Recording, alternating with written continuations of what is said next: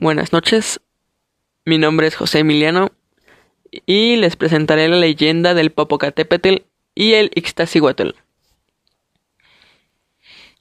En el centro de México existen dos volcanes que se llaman Popocatépetl e Ixtaccíhuatl, tal como habían sido nombrados un guerrero azteca y la hija de uno de los jefes, respectivamente. Popocatépetl tuvo que ir a la guerra, pero le prometió a Ixtaccíhuatl que volvería tan pronto como fuera posible.